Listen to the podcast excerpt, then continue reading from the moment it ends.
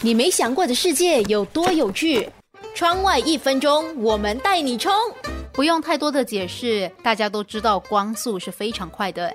但是你有想过，我们平日感受到的阳光是花了多久的时间到达地球而被我们感知的吗？太阳与地球的距离是大约一亿四千万公里，光的速度相等于三十万公里每一秒。简单的计算一下就可以得出，太阳和地球之间需要光线传播大约八分钟的时间。所以，我们每一天感受到的每一束阳光，其实都是在八分钟之前从太阳系中。中心发射出来的，这和我们的主观感受非常不同。这是因为我们的认知是光的速度非常快，几乎是马上一瞬间的事。这个概念也可以用作于我们在夜晚看星星的感觉。当我们在夜空看到星光的时候，很多的星光都是在几百年发出的。由于距离很远，所以需要几百年的时间，星星所发出的光才会传到地球上。你没想过的世界有多有趣？窗外一分钟。